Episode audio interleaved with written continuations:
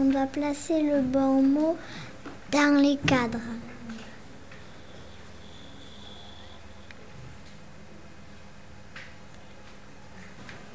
J'ai écrit Dahlia et Jonas mangent à la cantine. Très bien.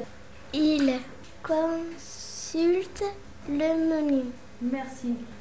J'ai trouvé la phrase Aujourd'hui, il y a de la purée. Merci.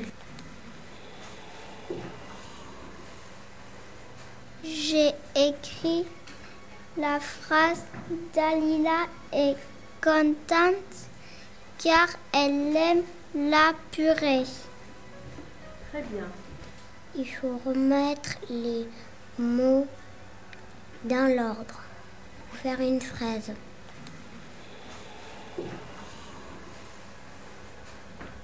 Jonas mange de la purée.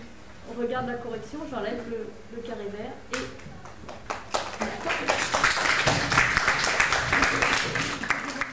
C'est juste. merci.